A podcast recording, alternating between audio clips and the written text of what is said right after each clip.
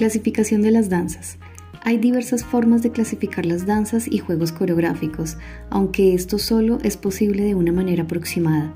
Por la enorme complejidad de sus variaciones, trataremos de hacer un ordenamiento general, según la dirección predominante que toman los movimientos.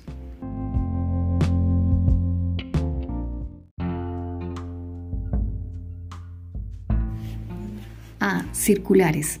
Tendencia a formar círculos, ruedas, corros o anillos, rondas, etc., modificados por ochos, tréboles, lazos redondos, semicírculos, ejemplo, la danza de las cintas o la crisneja, el bambuco, la guabina, el torbellino. B. Lineales. Las posiciones dominantes del grupo se toman a partir de filas o hileras más o menos rectas, unidas o separadas o cortadas en ángulos cuadros abiertos. Ejemplos, el paloteo del Carnaval de Barranquilla, el bullerengue, el paloteo de los Llanos Orientales, las vueltas antioqueñas, etc. C. Mixtas. Se conjugan formas circulares con desplazamientos lineales que se hacen y se deshacen. Ejemplos, la caña del norte de Cauca, el pasillo, la mazurca, el rajaleña.